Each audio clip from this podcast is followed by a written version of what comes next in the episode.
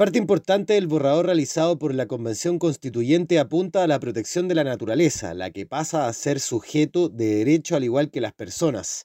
En ese sentido, declara que nuestra relación con el medio ambiente es indisoluble. Reconoce que nos encontramos en un contexto de crisis climática y que el Estado deberá velar por proteger los recursos naturales del país, además de garantizar el derecho a un medio ambiente sano y equilibrado define cuáles son bienes comunes naturales y garantiza el acceso de las personas a estos. Además, el Estado podrá permitir el uso de estos bienes para actividades económicas.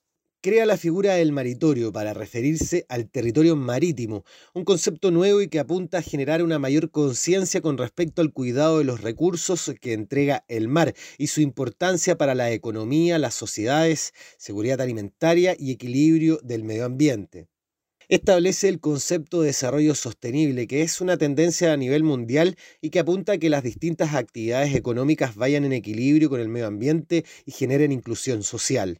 Con respecto al agua, asegura que el Estado deberá priorizar el consumo humano, la Agencia Nacional de Aguas deberá gestionar este recurso y también las distintas cuencas.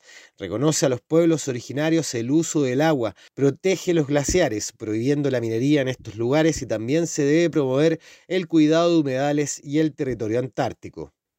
Existirá una gran diferencia con respecto a la actual regulación del uso privado de las aguas. Se pasará de un régimen donde hay derechos de propiedad sobre este recurso, el que está protegido constitucionalmente, a un sistema donde el Estado entregue concesiones temporales garantizando el consumo humano. El Estado deberá además cuidar la biodiversidad del territorio y los animales ya no podrán ser maltratados en ninguna actividad. Crea un sistema único de áreas protegidas. Además, exige garantizar la seguridad alimentaria de la población y el derecho al intercambio de semillas.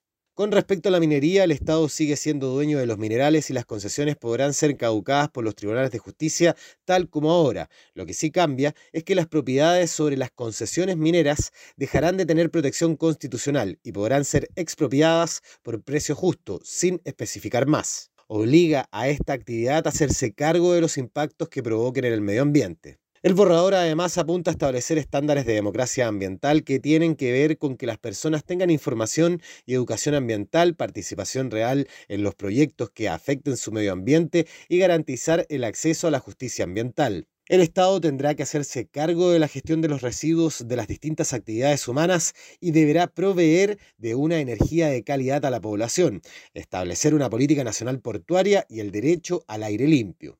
Todos estos principios ambientales deberán ser aterrizados por el Congreso y tendrán un carácter progresivo y de no regresión en el tiempo.